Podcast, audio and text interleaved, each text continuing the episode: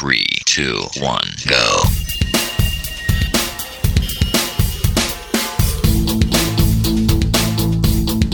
Enredando, la informática que se escucha.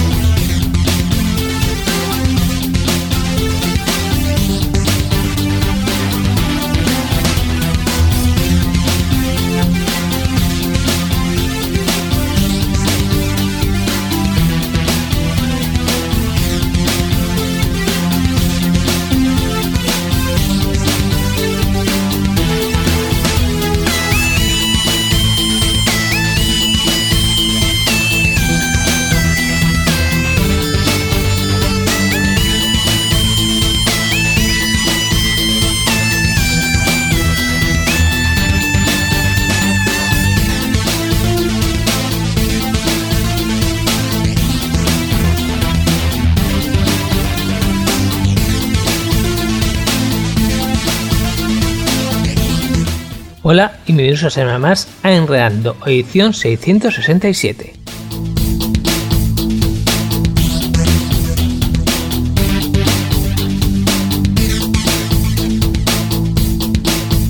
Eje, la semanita, ¿eh? es cumplir nosotros 666 programas e irse toda la informática del mundo a tomar por viento. bueno, digamos que es coincidencia, digamos. Bueno, en F1 hablaremos más sobre el WannaCry y bueno, sobre también un problema que ha habido en WordPress, que también ha sido bastante gorda, pasa más desapercibido. ¿Por qué? Porque estaba el otro, pero bueno, ha habido un zero day en WordPress que también ha sido un poquito gordo y que gracias a Dios ya está parcheado.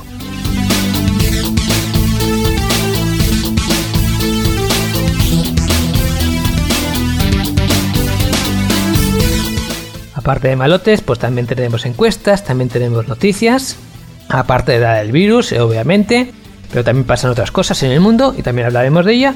También tenemos pingüino y también tenemos diversión y entretenimiento.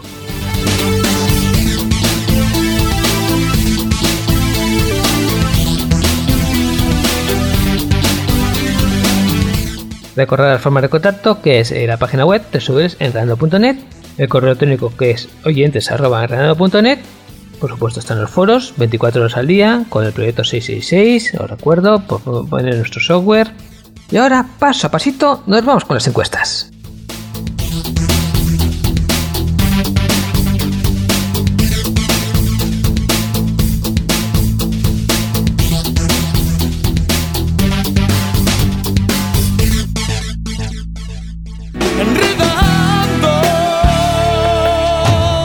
La informática que se escucha.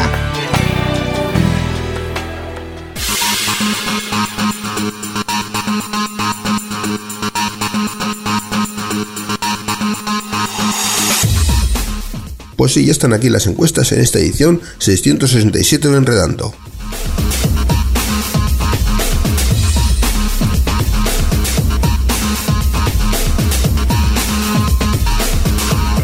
Y comenzamos con lo que esta semana ya nos abandona. Precisamente en esta semana en que se habló tanto de seguridad, de informática, etcétera, tenemos una encuesta que habla precisamente de la seguridad, pero en los móviles.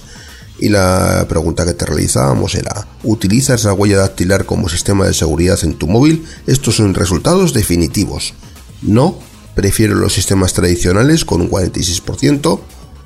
No, mi móvil no tiene lector de huellas con un 38%. Y en último lugar tenemos un empate de respuestas empatadas con un 8%. Sí, me parece cómodo y seguro. Y sí, aunque creo que los lectores no son demasiado seguros. Estas dos están empatadas con 8% en último lugar. Y respuesta ganadora con un 46%, no, prefiero los sistemas tradicionales. Y la pregunta que te realizábamos era, ¿utilizas la huella dactilar como sistema de seguridad en tu móvil? Esta es la encuesta que esta semana nos dice adiós.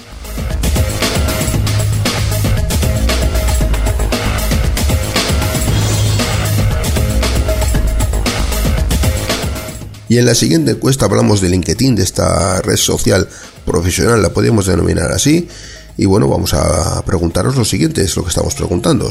¿Eres usuario de LinkedIn o tienes pensado serlo? Estos son resultados que van, porcentaje que van por el momento. Con un 36%, no, no me gusta este servicio. Con un 27%, sí, tengo cuenta aunque casi no la uso. Con un 19%, no le veo utilidad. Y por último, con un 18%, casi empatada con la anterior, Sí, soy usuario activo y participo bastante. El resultado mayoritario por el momento con un 36%, no, no me gusta este servicio. Y la pregunta que te realizamos es, ¿eres usuario de LinkedIn o tienes pensado serlo? Puedes votar por esta encuesta entrando a nuestra web www.enredando.net.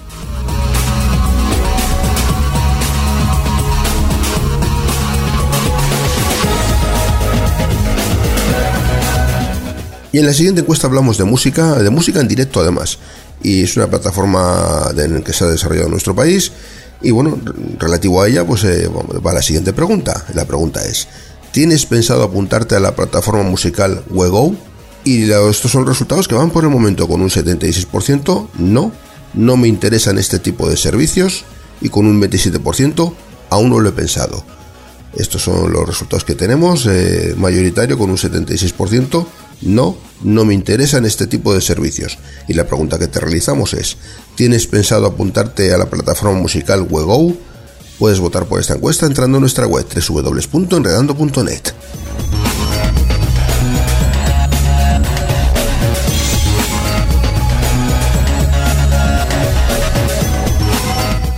Y si esta semana la seguridad es, eh, la ciberseguridad es noticia, la semana pasada en la encuesta también hablábamos de un tema relacionado con la seguridad, en concreto con un mensaje falso que ha estado circulando por las redes de WhatsApp, en la que decía que teníamos que enviar a no sé cuánta gente para que no eliminara nuestra cuenta, hacer el pino puente y cosas por el estilo para que no borrase nuestra cuenta, que iban a reducir o ponerlo de pago, cosas por el estilo. Cada cierto tiempo hay noticias de este tipo y son todas falsas, ¿eh?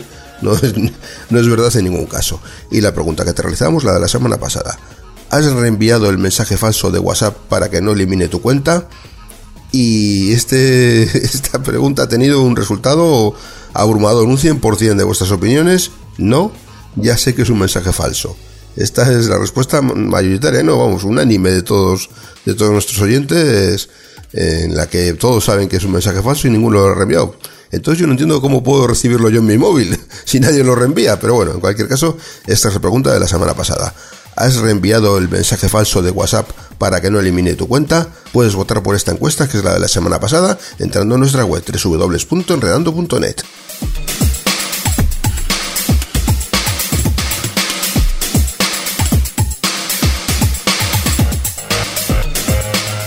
Y en la encuesta de esta semana nos hemos hecho con una noticia en la que hablan de que la mitad de los españoles hacen consultas médicas vía Google y por eso va relacionado con eso va la pregunta de esta semana.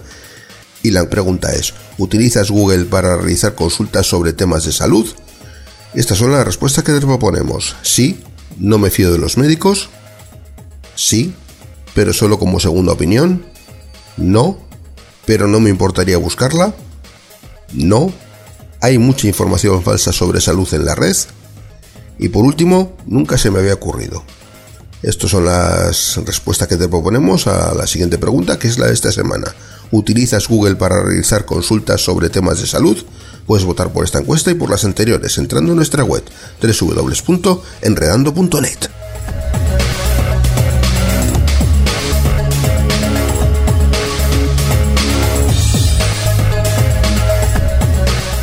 Y ya está aquí nuevamente Mortanauta que nos trae la sección de consultas F1.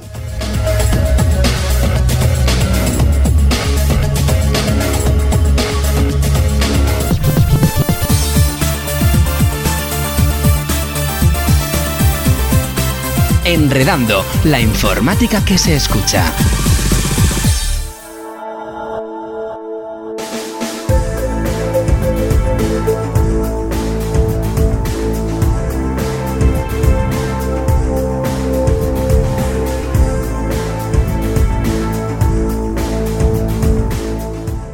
El F1 de esta semana, como no podía ser menos, lo vamos a dedicar a WannaCry, un, bueno, un virus que se puede traducir como quiero hacer llorar y en verdad, pues bueno, ha, querido hacer llorar a medio mundo.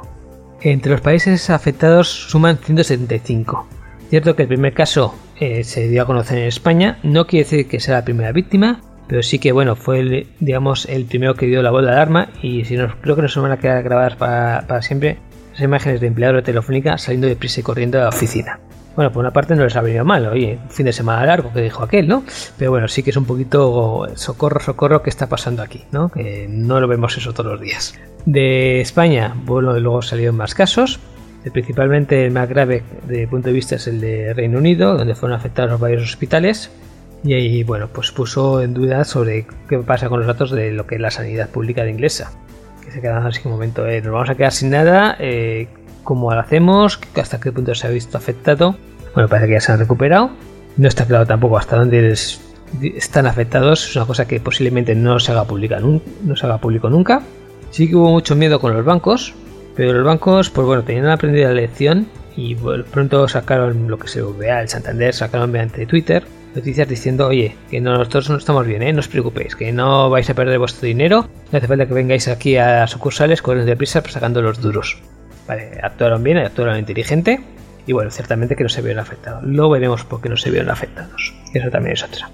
El viernes fue un día de locura, porque no estaba claro lo que estaba pasando, se sabía que era un ransomware, sabía tal, pero cómo, ponerle, cómo pararlo, ¿no? Porque se estaba difundiendo por todo el mundo. Bueno, pues al fin y al cabo, lo que es la última hora del viernes, sábado, un inglés se le ocurrió una idea tonta, luego hablaremos un poquito más eso, y lo paró.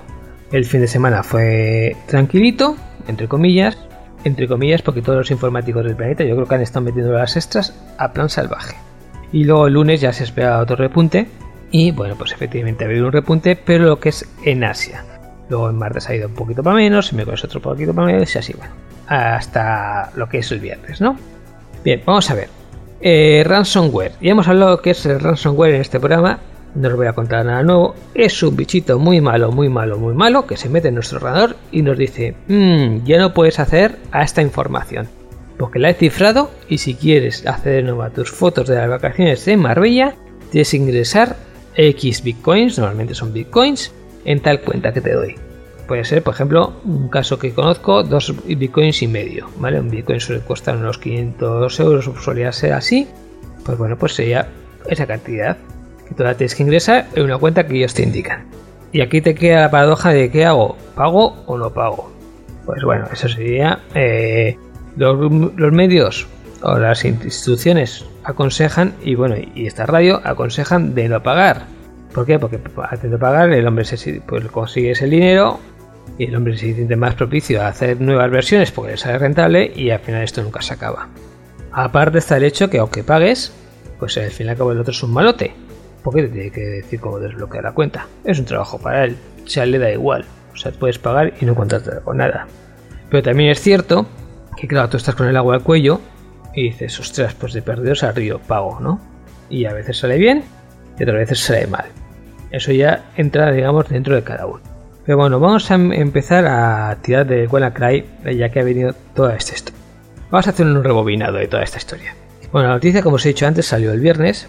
A través de la página web hicimos un seguimiento, eh, haciendo hincapié en las noticias que iban saliendo, con medianamente que resulta increíble, porque ya sabéis, con estos estados de pánico y ciertos periodistas que, bueno, cogen cualquier noticia y, lo, y la convierten en montañas, pues había bastante rumorología y muy pocas cosas probadas, ¿no? Pues bueno, con las noticias que nos iban a llegar no más o menos contrastadas, fuimos poniendo en la página web para que podáis estar más o menos tranquilos o e informados de lo que era. Bueno, hemos hablado en este programa de lo que es el ransomware, por lo cual nos debía pillar de nuevo. Pero bueno, sí quisimos hacer eso eh, a través de la página web, que para eso está. Pues bueno, una especie de seguimiento para, bueno, para que estuvieseis informados. Vamos un poquito a rebobinar lo que se contó en esa página web y lo que hemos ido luego descubriendo. Según la, al principio lo tomé por rumorología, por, no, por lo que no le hice mucho caso, pero luego sí que se vio confirmado en varios medios. Bien, pues hubo unos eh, malotes, unos hackers, que asaltaron lo que es a la NSA. La NSA, ya sabéis, el National Security Agency de los Estados Unidos, un servicio de inteligencia de Estados Unidos, que tenía, bueno, pues un malware pensado para explotar un fallo de Windows. Bueno, los espías, os he dicho muchas veces que su trabajo es espiar, por lo cual que tengan malwares es no es, digamos, ético, pero sí que es hasta entendible. El caso es que lo tenían que tener mejor protegido y no tuvieron lo suficiente protegido, por lo cual hubo unos malotes que entraron en eso en la NSA y le robaron el código. Windows sacó un para tapar ese agujero en marzo de este año, por lo cual si hay actualizaciones de Windows al día, pues no hubieseis visto afectados. Sobre todo si tenéis Windows 10. ¿vale? Porque Windows 10 no se ve, no se ve afectado por el WannaCry, se ven desde Windows 7 anteriores. Por lo cual, si tenéis un XP, un Windows 7, un Windows Vista, sí se ve afectado. Pero si tenéis un Windows 10, vosotros no tenéis problemas de WannaCry. Bien, pues eh, a raíz de este código robado, que se, que se, puede encontrar en internet, pues unos malotes, ¿vale?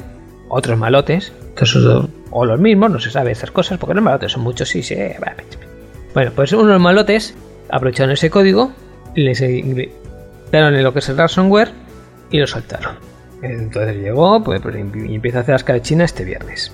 ¿Cómo funciona este bicho? Bien, pues nos llega a través de correo electrónico. Lo típico, eh, mira, soy Saddam Hussein, soy la hija de Saddam Hussein, tengo unos millones, pincha aquí y te abre un archivo y con eso nos contagia, ¿vale? Eh, ¿Seguimos cayendo en eso? Sí. ¿Qué le vamos a hacer? Seguimos cayendo en eso. Bueno, esto es de hecho Saddam Hussein, pero puede ser una cosita eh, mira, soy tu vecino del quinto, se, está cayendo el agua, eh, abre aquí para ver las fotos, ¿vale? Una cosita, mm, ya sabes, esto es ingeniería. Una vez que nosotros hemos abierto ese archivo, nos hemos infectado nuestro ordenador. Como cuestión añadida, este virus lo que hacía es, bien, ya he entrado en el ordenador, vamos a ver qué está dentro de la red y me contagia a todos los ordenadores que pueda de la red. Aquí está un poquito lo añadido y lo que ha causado tantos problemas. Es decir, con que entras en un ordenador de telefónica, ha infectado a toda la telefónica. ¿Ves el pedido, no? Por eso es apagar los ordenadores, socorro, socorro, salir cuanto antes. Y ahí está la historia de WannaCry. Pero como os he dicho, si tenéis el, eh, bueno, a ver, un antivirus actualizado, pues siempre se puede colar, ¿vale? Pero bueno, un antivirus actualizado debería parar esto. Y si tenéis el Windows actualizado, tampoco debería pasar. Lo que pasa es que no han estado actualizados. Y no solamente Telefónica, que bueno, puede ser un poquito ironía, sino como también, como os he dicho, por pues el Servicio de Salud de Reino Unido, dos bancos centrales europeos, el de Rusia y el de Alemania, si mal no recuerdo, la Renault, eh, Nissan, vamos, ha sido una escabechina terrible a nivel mundial porque simplemente eh, tú tienes que comprar la licencia de Windows, pero eso actualiza el Windows, pues no lo haces. Por lo cual mm, es una cosa que es fallo, digamos, interno. ¿Es peligroso para nosotros? Sí, es peligroso. ¿Se ha corrido mucho riesgo? Muchísimo riesgo, más de lo que las empresas están a punto van a reconocer nunca, ¿vale? O sea, dados cuenta que si Telefónica pierde los datos, ¿qué pasa? O sea, yo soy cliente de Telefónica y, Telefónica no sabe que existo. Es un problema muy gordo, ¿vale? Estamos hablando de Telefónica, pero un banco central, eh, pues mira, se ha perdido lo que es las divisas, ¡fuah! Terrible. Lo que me parece más grave, pues es el caso de Inglaterra, ¿no? Sin pedir nuestro historial médico, pues bueno, directamente puede haber muertes, ¿vale? O sea, así, por que me ponga tan tétrico, tan... Pero sí, puede haber habido muertes y es un tema muy, muy grave. Eh, pero es un fallo nuestro. Eh, al fin y al cabo, no es culpa de Microsoft. Microsoft parcheó este fallo. Primero, la NSA ¿vale? Descubrió este fallo, se lo notificó a Microsoft cuando se lo robaron. Bueno, pues ya la NSA ya está jugando un poquito, un poco ética, ¿vale? Microsoft, tanto como tuvo noticias, pues sacó el parche, ¿vale? Luego somos nosotros los que no hemos aplicado ese parche. Y luego hemos sido nosotros también los que hemos abierto ese correo. A partir de, bueno, que nos ha podido llegar por red, etcétera, etcétera. Vale, de acuerdo. Pero hemos abierto también nosotros ese correo. Por lo cual sí, es un tema muy grave. ¿Otros sistemas operativos se han visto afectados? Pues no, porque este era, un, era digamos, un bichito para Windows. ¿Son otros sistemas operativos más seguros? Pues mira, he colgado en la como estos temas son bastante interesantes, he colgado en la página web una, comparativa entre la seguridad de sistemas operativos y ya veis que no, ¿vale? Simplemente, como es el más popular, Windows es el más afectado. Esto es como todo. O voy a perder 10 minutos de mi tiempo para romper el ordenador de Windows, para romper el sistema operativo Windows o, para romper el sistema operativo Linux. Pues corcho, si Windows tiene 100.000 personas y Windows eh, tiene 5 millones, pues perderé para los 5 millones, que, esos 10 minutos me va a dar más dinero. En el caso de, los móviles, aunque Android es software libre y está basado en Linux, pues es el, sistema más atacado. Es una cuestión de popularidad, al fin y al cabo, no de seguridad del sistema operativo, sino simplemente es, oye, ya que descubro este, este, eh, este fallo, pues saco jugo de esa forma. ¿Mm? Vale, por lo cual ya os digo que tenéis el sistema eh, actualizado y nos pasará con el WannaCry. Ahora bien, hay otros ransomware por ahí libres, ¿vale? Incluso el WannaCry, que os he dicho que os iba a prometer cómo se paró, bueno, pues fue una cosita que se descubrió el viernes a la tarde. Un, digamos, un amateur, ¿no? Un voluntario, un inglés que estaba trastando en casa con su ordenador, vive en casa de sus padres, y se dio cuenta que el WannaCry llama a pues, una página web, pepito.com, y, y si recibe respuesta de esa página web, se para. En vez de seguir infectando, y en vez de hacer sus cosas malas, se para. Es una cosa que nadie se explica porque la tiene incluida, pero la, tiene incluida. Sí que es cierto que se suelen incluir estas cositas, ¿vale? Es decir, que un virus llame a una página web para recibir más instrucciones. Es decir, yo soy un malote, ¿vale? Hago un virus, ta, ta, ta, y, luego cuando ya lo lanzo por ahí, digo, pues este virus que antes yo quería que hiciese ABC, ahora quiero que haga un 2, 3, 4. O porque ahora mira, los de Norton han conseguido cómo pararlo, le voy a pegar una actualización en remoto a ese virus para que los de Norton ya lo tengan más difícil. Bien, pues entonces lo que hago es crear que ese virus llame a una página web que es de mi propiedad, ahí le pongo un código y ese virus se actualiza, como nuestro Windows se actualiza y es más malote aún.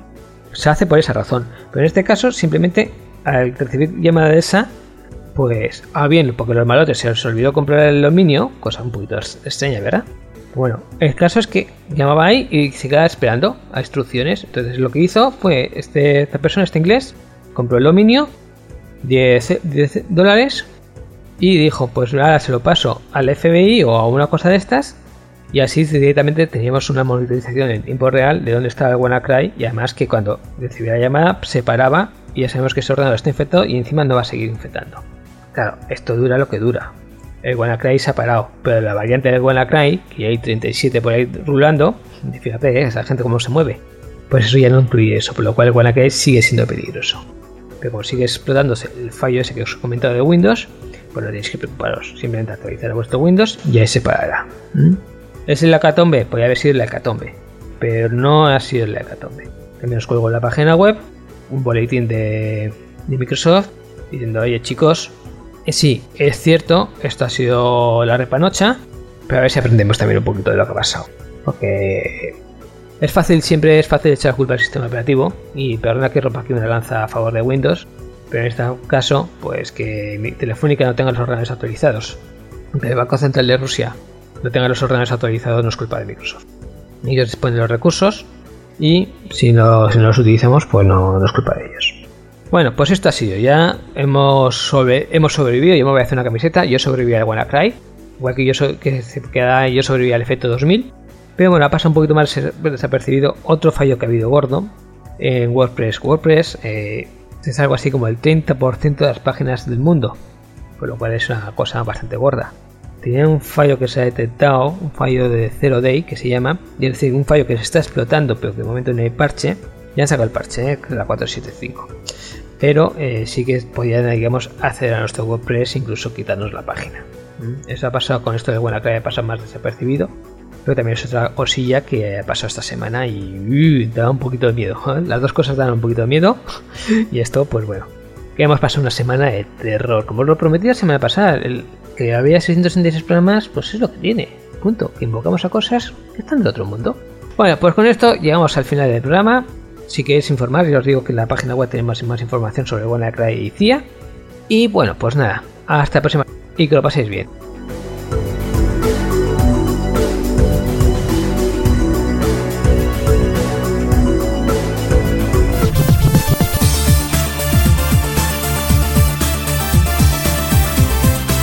Enredando, la informática que se escucha.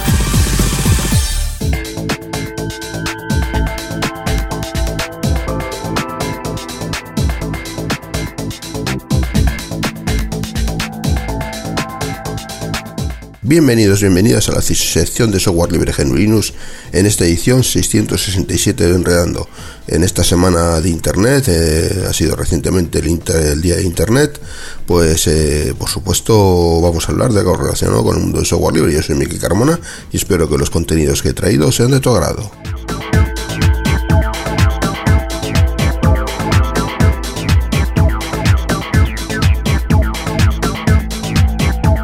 Y vamos a empezar hablando de un viejo conocido, viejo conocido porque hace mucho tiempo que hablamos de él, de este software, esta distribución, más que un software es una distribución, de estas distribuciones creadas específicamente para una cierta funcionalidad y que, bueno, eh, en principio eh, están diseñadas pues, para eso. En concreto, esta está diseñada para ser utilizada como para que podemos utilizar un equipo como firewall, como cortafuegos en nuestra red local, un equipo antiguo que quizás no sepamos qué uso darle en una pequeña red que tengamos montada, pues este equipo puede hacer esas funciones de, cortafuegos, de firewall en nuestra red local, pues, eh, y estos días que se habla tanto de la seguridad con estos ataques que hemos tenido y bueno, pues, un poquito de, nerviosismo que hay respecto al tema, pues eh, viene muy bien pues, a hablar de este, de este software, de, sobre todo hablando de seguridad, de un cortafuegos llamado F, o sea, P F-Sense.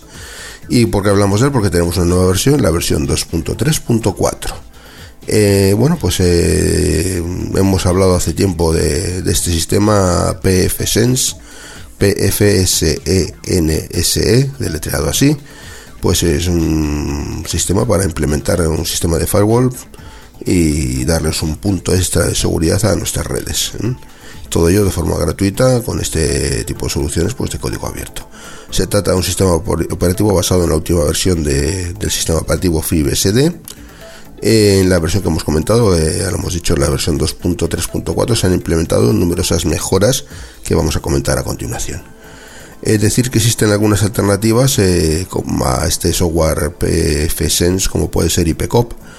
En el caso de esta se trata de un sistema muy similar, pero basado en Linux, Ambos son muy buenos y poseen características similares, eh, además de una sencilla e intuitiva interfaz web desde la que se puede realizar las configuraciones oportunas. Puedes instalarlo como sistema en cualquier equipo de nuestra red para que proteja o filtre el tráfico al resto de dispositivos conectados. En la nueva versión de, de esta distribución, PFSense, se han incluido una serie de cambios tras dos meses de desarrollo desde el último lanzamiento que, fue realizado por el equipo. Entre las novedades se ha mejorado la estabilidad del sistema, se han eliminado algunos, algunos bugs, algunos eh, errores, también se han implementado parches de seguridad y no se han olvidado de agregar nuevas funcionalidades. Además está basado en la versión 10.3 eh, Release P19 del famoso sistema operativo FreeBSD. Entre los componentes que se han mejorado están curl, en concreto de la versión 7.54, eh, HTTP10 en la versión 4.2 y otros paquetes. También se ha dado una remodelación al dashboard, cambios para la interfaz gráfica de usuario, en navegadores eh, Chrome 58 de Google, en la versión 58 de Chrome, en la versión 48 de, Firefox de Mozilla y otros retoques también. Si nos interesa podemos descargarlo y para ello pues tenemos la página oficial del proyecto.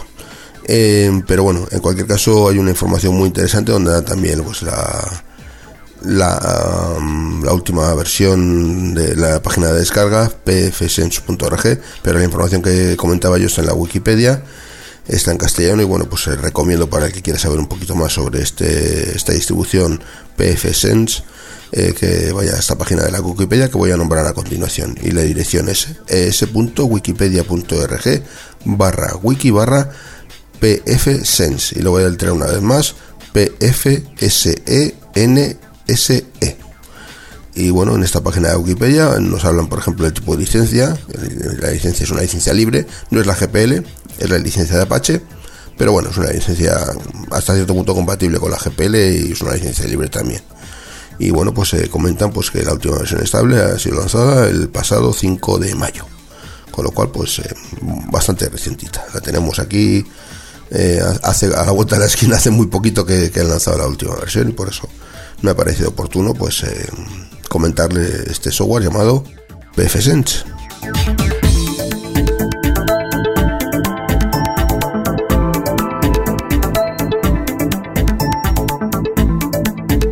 Pasamos a otro tema, ahora vamos a irnos a los móviles.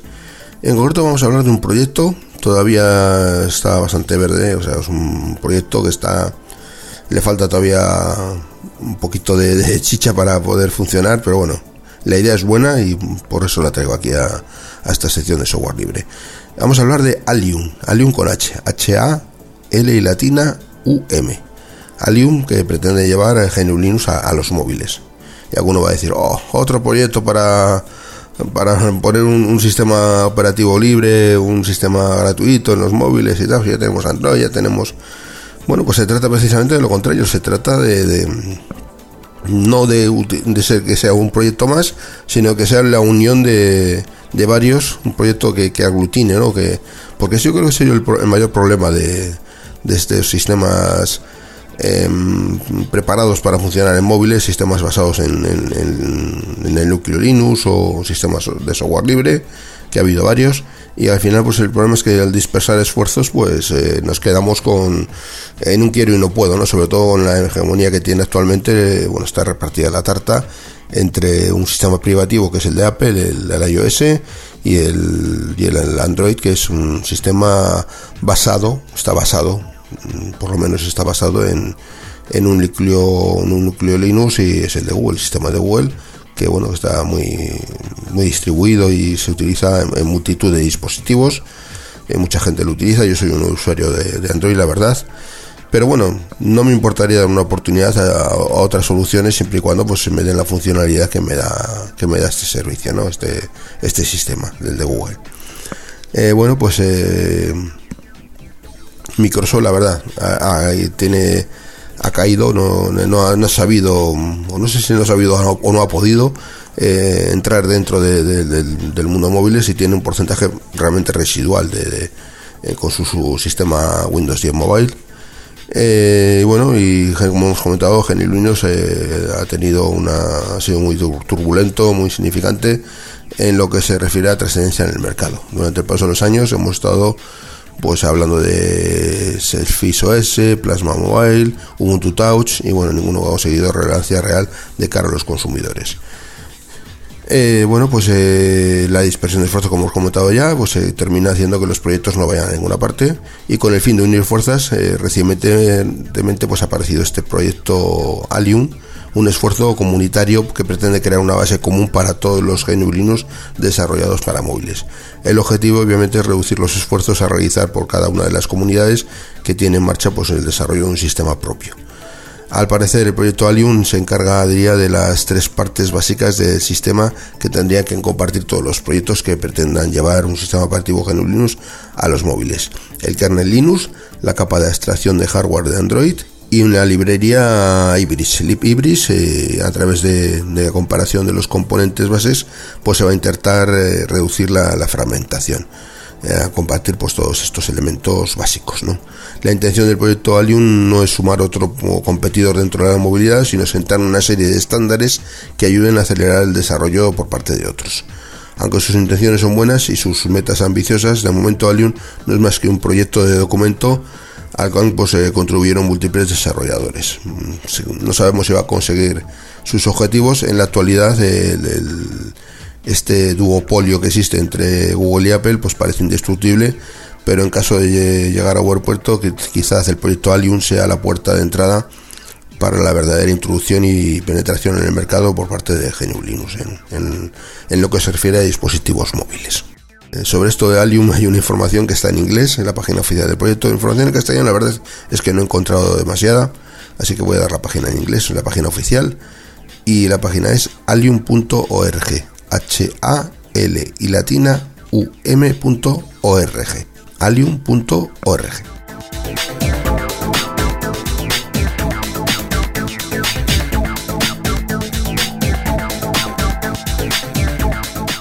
Pasamos a otro tema y nos vamos a ir al coche, porque tenemos Automotive Glad Linux, es un proyecto open source para coches. Eh, bueno, pues eh, AGL, también llamado por sus siglas AGL o Automotive Glad Linux, es un proyecto de código abierto y colaborativo para crear unos sistemas basados en, en Linux para los fabricantes de automóviles y otras empresas de tecnología que provean de estos servicios. Por supuesto, el proyecto está auspiciado por la Linux Foundation, promoviendo AGL como un estándar para la industria que permita pues, un rápido desarrollo de nuevas características y tecnologías que podamos disfrutar cuando estemos en carretera y con los nuevos coches conectados. Colaboran con AGL marcas de coches como Mercedes-Benz, Mazda, Honda, Toyota, Nissan, Jaguar, Suzuki, Ford, Subaru, Mitsubishi, Land Rover y otras tecnologías como Panasonic, de otras empresas tecnológicas como Panasonic, eh, Remesas, Denso, NTT Data, etcétera. Bueno, pues son grandes marcas del sector del automóvil y de la tecnología, por lo tanto, pues AGL tiene el éxito bastante garantizado y por eso ha sido un importante tema a tratar en la última ELC de 2017, es decir, en la, en la conferencia Embed Linux eh, Conference. ELC es esto, Embed Linux Conferencia, la conferencia del, del software Linux eh, en vez sería embebido, embebido es integrado o incrustado dentro de dispositivos, ¿no? que no serían propiamente un ordenador. Eh, bueno, pues eh, en la conferencia tecnológica dedicada a estos productos em, embebidos o empotrados basados en Linux, se ha hablado, como, pues, como hemos dicho ya, de AGL y del éxito que va en aumento teniendo en cuenta que, en abril AGL anunció nuevos miembros para el proyecto como Arcor, eh, Libre, IoT BZH, Nexus, Celtech, VoicePost, etc. Además, ha trabajado en la implementación de la disto UCB 3.0. Eh, bajo este proyecto, AGL va, más allá y esperan grandes y nuevas mejoras y novedades para el 2018. Un proyecto que ha ido creciendo desde su, aparición. Eh, como ejemplo, en 2016 aportaban unos 1.795 commits al mismo código gracias a, 40, a 35, 40 personas eh, de unas 20, 25 compañías involucradas.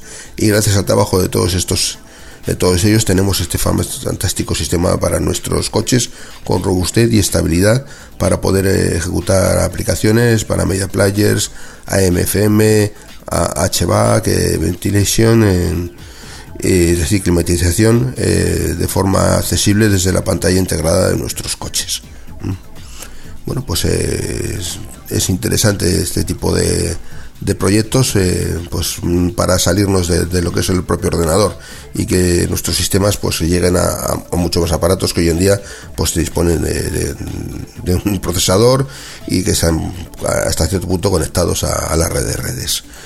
Eh, hay una información, la página oficial está en inglés, es la página que voy a dar, porque información en castellano tampoco hay mucha de este proyecto, así que voy a dar la página en inglés, que es la, web oficial del proyecto, y es www.automotivelinux.org. Lo he leído un poco así de indio, porque tal como está escrito, es automotive, M-O-T y latina V, linux.org.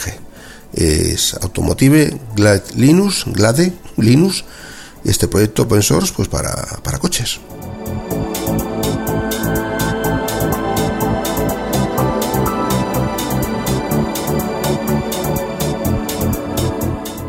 Bueno, y esto era todo lo que tenía preparado para el programa de hoy. Espero que os haya parecido interesante. Y solamente me queda recordar que tenéis a vuestra disposición una dirección de correo electrónico pues para ponernos en contacto con la sección, aparte del foro de la página de Enredando, por supuesto. Y la dirección de correo es sl.enredando.net, sl de software libre. Y después de una pequeña pausa vuelve Mortanauta y nos trae las noticias.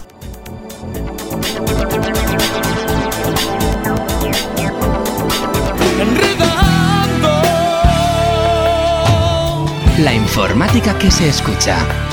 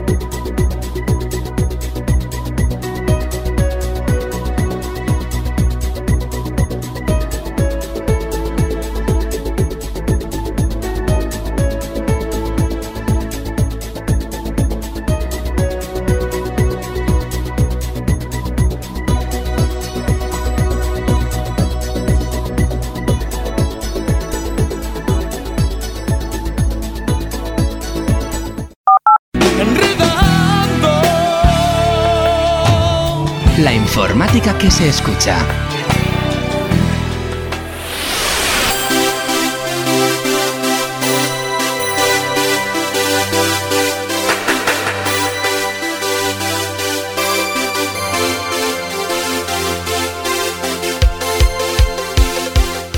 Y llegamos ya a las noticias. Bueno, siempre hay un pequeño debate si el ajedrez es o no un deporte. Hay gente que dice que sí y hay gente que dice que no porque no tengo que ver mucho. Esto eh, hoy en día se podría expandir a los eSports. Vale, me vais a decir que hay algunos que te mueven bastantes, como puede ser ya están, son una cosa de estas, pero normalmente los videojuegos como que no te mueves la cosa, ¿verdad?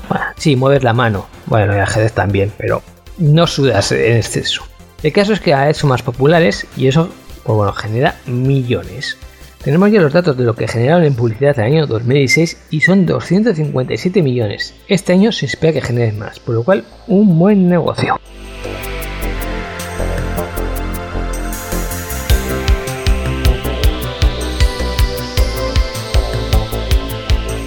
A ver, quien levante el dedo eh, que cuando ha tenido un dolor de tripas, etcétera, etcétera, no ha acudido a Google a mirar a ver lo que tiene. El 2 siempre es parecido, no estamos muriendo, ¿verdad? Pues bueno, por lo cual no es excesivamente fiable. El caso es que han dicho, vamos a mirar cuánta gente, Eurostat se ha puesto y ha dicho, vamos a mirar cuánta gente acude a Doctor Google. Bueno, pues hace 10 años ese porcentaje era un 19% de los usuarios, ¿vale? Estamos hablando de 2006. O hoy, bueno, el 2016 está ya al 49%, es decir, del 19 al 49 en 10 añitos. Eso en España, ¿eh? O sea, más o menos la mitad de los internautas acude a Doctor Google a ver qué me duele la tripa, qué se me antoja, qué me recomiendas. Y esto parece una salvajada, y lo es. Pero no estamos tan alejados de lo que es la media europea, que es el 48%. Es decir, solo un, un puntito más, un puntito que es casi nada. Bueno, pero aún así, respecto a calificación de la UE, es el séptimo país. Estamos detrás de Luxemburgo, que acude un 71% de los internautas. Dinamarca 65%, Alemania 63%. Y luego ya vamos bajando hasta España, que es el, como os he dicho, el 49%. ¿Y por qué ha habido este cambio? Bueno, vamos a ver, porque según nos cuenta Manuel Armayones, que es director general de IGL Center Center de la UOC, bueno, pues él dice, primero, hay más accesibilidad a Internet.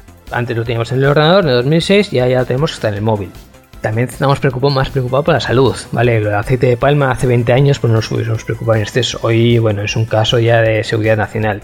Y además es que los médicos, bueno, pues están utilizando esta herramienta para también poner buena información y entonces, bueno, pues sí que es cierto que a través de Google podemos acceder a buena información sobre nuestras enfermedades.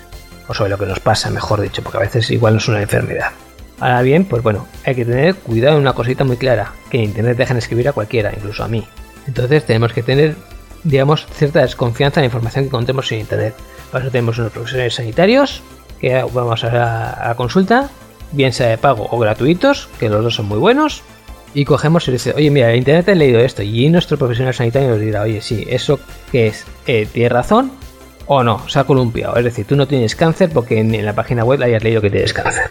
Lo que pasa en el doctor Google, ya os digo, que es en el 80% de los casos te están muriendo. Y no, ¿vale? Y no te están muriendo. Simplemente te duele la tripa.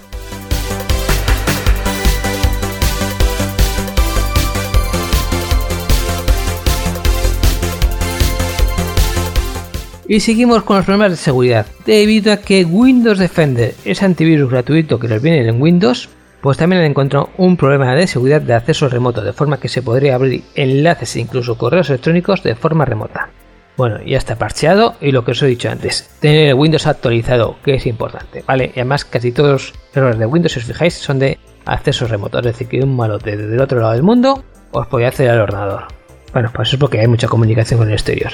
Por lo cual tener el, digamos, el sistema operativo actualizado, bien sea Windows, Linux o lo que sea, no os perdáis la comparativa que os he hecho en la página web, pues es importante.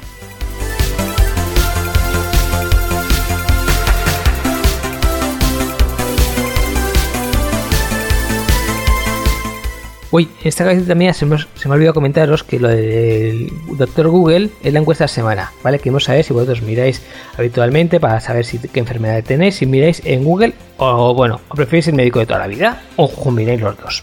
Bueno, vamos a la siguiente noticia.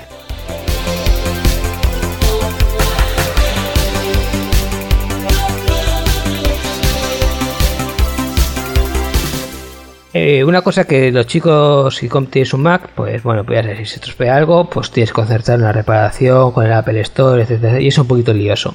Entonces lo que han sacado es una aplicación Apple Support que permite a los usuarios concertar reparaciones con proveedores autorizados de Apple. Es decir, Apple ha sacado un listado de gente que puede hacer reparaciones y ya, en vez de tengas que ir a su tienda, no sé qué, que es un poquito complicadito, dice, mira, te vas a reparaciones Pepe, que también te lo hace y también son los chicos muy majos, ¿vale?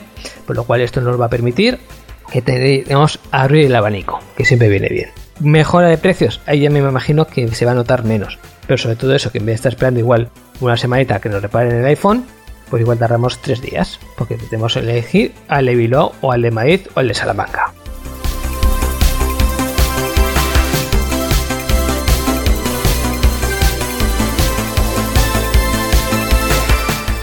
A una de esas noticias que la verdad que yo también sigo sin entenderlas, porque Facebook eh, ha lanzado un algoritmo nuevo que limita las publicaciones con enlaces a sitios web con spam y contenido engañoso. Bueno, y la idea es que a los spammers les haga menos rentable crear estos posts, post, perdona, que llevan a estas páginas con contenido engañoso y por lo cual poco a poco vayan, dejen de hacerlo, ¿vale? La cuestión, esto se hace a través de un algoritmo que dice, mmm, que tiene el pelo moreno, pues no todo el mundo sabemos que es rubio, pues esto es falso, y entonces el algoritmo lo detecta y, y limita, porque le iba a decir cortas, no, pero limita los posts que, que lleven a esa página web que dice que Trump es moreno. La cuestión, y lo que yo entiendo, es que si Facebook sabe que ese contenido es falso, ¿por qué lo limita y no, digamos, lo quita? Si tú envías un post a un contenido engañoso y Facebook sabe que es engañoso, pues oye, no permitas 5, pues emite 0 y ya está sobre todo porque eh, recordemos que hace un, par de meses o un mes, pues estas compañías grandes, Google, Facebook, etcétera, etcétera, se habían lanzado una cruzada contra los contenidos engañosos. Y aquí lo dejan entrar, menos, pero dejan entrar, pero igual, es, ya os digo, que no lo termino de entender.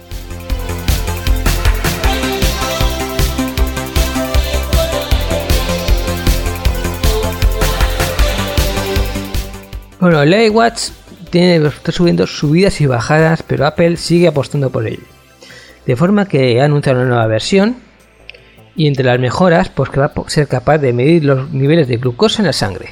Esto para personas que tienen ciertas enfermedades les viene muy bien la diabetes, por ejemplo.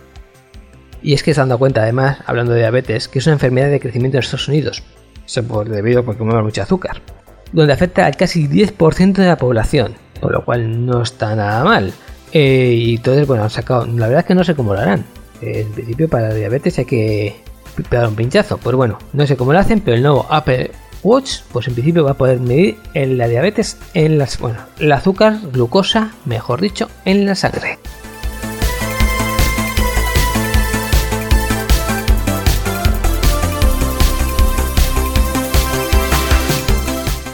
Ahora pregunta Friki con karma punto de regalo. ¿Quién sabe quién es Andrzej Sapkowski? ¿Nadie, nadie, nadie? Si os digo Gerald de Rivia, ya, ya empieza a sonar, ¿verdad? Y si os digo The Witcher, ya, ya, ya, ya, ya, ya, ya lo tenéis. Efectivamente, la famosa saga de videojuegos va a tener serie. Bueno, Andrzej Sapkowski es el autor de los libros, porque esto viene de los libros. Como de todas buenas estas cosas, hay un libro antes, ¿verdad? Pues esto es una saga de libros que eh, se pasó a videojuegos y ha conseguido fama mundial. Curiosamente, esto como anécdota, el señor Andreev, el apellido ya no lo digo, porque es muy difícil, obviamente, pues esto de videojuego no lo termina de ver. Entonces, cuando llegó a la hora de negociarlo, le ofrecieron un porcentaje de las ventas del videojuego y dijo: Nada, nada, nada, a mí dame una pasta y me olvido del tema porque no vais a vender un duro. Bueno, pues al final y al cabo se está arrepintiendo mucho de esa decisión porque es la, de videojuegos es una, fan, una saga muy exitosa, está muy bien además. Entonces, bueno, pues se ha arrepentido y ha dicho que no va a cometer el mismo fallo dos veces. Entonces los de Netflix han dicho, oye, ¿qué te parece si, te si hacemos una serie de tuyo? De hecho, vale, de acuerdo. Y yo estoy con vosotros esta vez. y aquí sí que se, que sí va a hacer dineros. Bueno, el caso es que era um, Juego de Tronos, que esto os sonará un poquito, debe ser una serie con dragones y fantasía, etcétera, etcétera, pues va a llegar un día a su fin, ¿vale? Y ese, y ese día ya está marcado. Pues bueno, estos señores de Netflix han dicho, mmm, se acaba el Juego de Tronos, pues nosotros vamos a sacar otra serie, cuando se acabe esta, para que la gente nos siga. Y entonces, bueno, ¿qué, ¿qué serie vamos a hacer? Pues The Witcher. Y si lo hacen bien, puede molar mucho. Eso yo lo aseguro yo.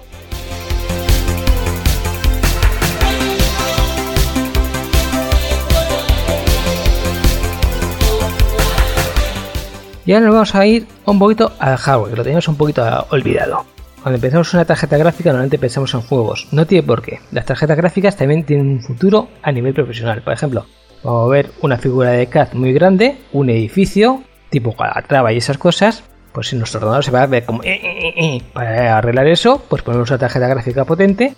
Pero no estamos pensando en las nubes, en no sé qué, que puede ser un juego, sino mover esa figura CAD y en renderizados, etcétera. Es otro, tipo de tarjetas. No tiene por qué, digamos, ser lo mismo, pero bueno, también pueden serlo. Es decir, una buena tarjeta para trabajo sí que puede ser una buena tarjeta también para juegos, pero no tiene necesariamente por qué. Bueno, esa gama profesional, ahora AMD le ha pegado un buen subidón con una tarjeta que se llama Radeon Vega Frontier Edition. Nombre cortito, como veis. Eh, viene a sustituir la que es la Fiji, que es de 2015. Y nos ofrece una característica de 13 teraflops F32 para que os una idea, una idea, una Nvidia GTX 1080 mueve más o menos 11,3 teraflops, por lo cual es bastante más potentilla. Y una Titan XP, que también son de bastante dinerito, pues 12 teraflops, por lo cual, digamos, a la siguiente le saca un teraflot. Se nota, ¿eh? Si por la tarjeta gráfica sacas un teraflot, daos un canto los dientes. Bueno, pues es una tarjeta muy, rápida de procesador y también tiene 16 GB de memoria RAM en High Bandwidth Memory. Las tarjetas gráficas, aparte de la capacidad de memoria, es importante también el tipo de memoria que tengan, porque hay memorias que son más rápidas y más lentas. Es decir, una memoria de 32 GB puede ser más lenta que una memoria de 8 GB. Y nuestra tarjeta gráfica, la de 8 GB, va a ir más rápida que la de 32. Irónicamente, ¿vale? ¿Por qué? Porque es que la memoria es bastante más rápida, por lo cual chucu chucu chucu chucu y la otra vez va chucu chucu chucu, ¿vale? Pues esas cosillas también hay que pegarles un vistacito este concreto hablamos de una transferencia de datos de 480 gigas segundo en un bus de 2048 bits. Y para que veáis un, la Titan esa que hemos dicho antes, que también es una tarjeta que cuesta un dinerito, pues son 12 gigas. De 480 a 12 gigas hay una diferencia. Por lo cual ya veis que mmm, aquí hay truquito. Por lo cual, pegale un vistazo. Y siguiendo con tarjetas gráficas, vamos a ir a competencia. Tenemos la de AMD, la AMD ATI, ya sabéis. Y luego tenemos las Nvidias que han sacado también una nueva que es GT 1030. Y esto ya pues, nos permite eh, reproducir 4K y competir con la R550. Bueno, esta es una tarjeta más modestilla, cuesta unos 60 euros, 70 euros, por lo cual no estamos hablando de la otra, ¿vale? Que cuesta un bastón. Y no está nada mal tampoco, 184 núcleos CUDA, eh, memoria GDR5 de 2 GB y salidas pues eh, nos ofrecen DPI de 1920 x 1200 y un HDMI de 2 0 capaz de ofrecer 4K 60 frames por segundo, o sea, 60 eh, frames son, eh, ahí lo diré, imágenes por segundo, ¿vale? Sería la más en castellano. Nivel doméstico, la otra es nivel profesional, pero también una tarjeta muy maja para la casita.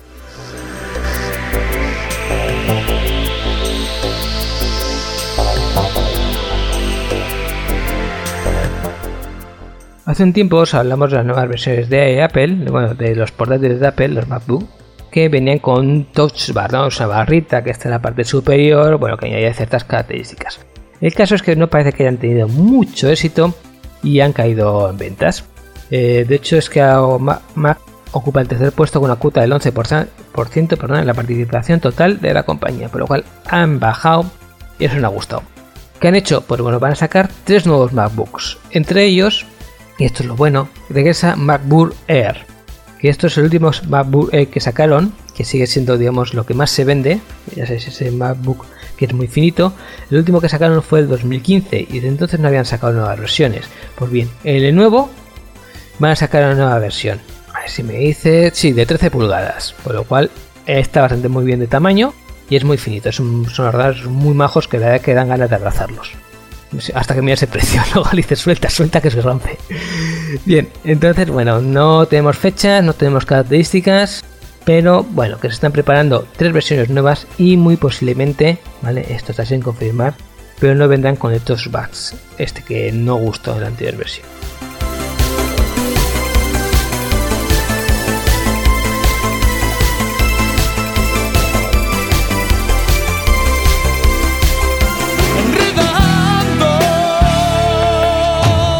La informática que se escucha.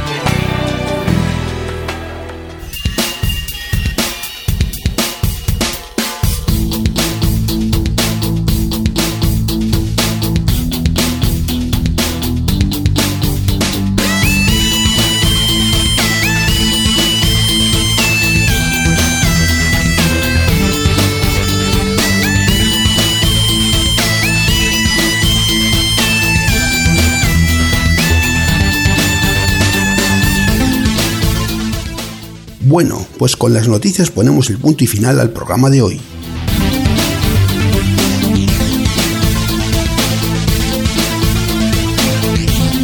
Un programa lleno de contenidos, interesante y por supuesto vamos a recordar las formas de participación.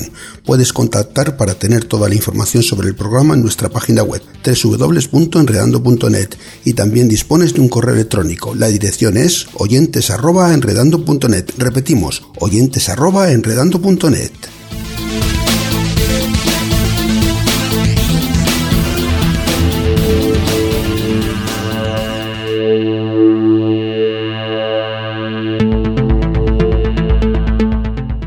y te dejamos con un track, que son estas músicas que se presentan en las diferentes parties Assembly o Euskal, y aquí puedes escuchar un estupendo track que te acompañará en los compases finales de este programa.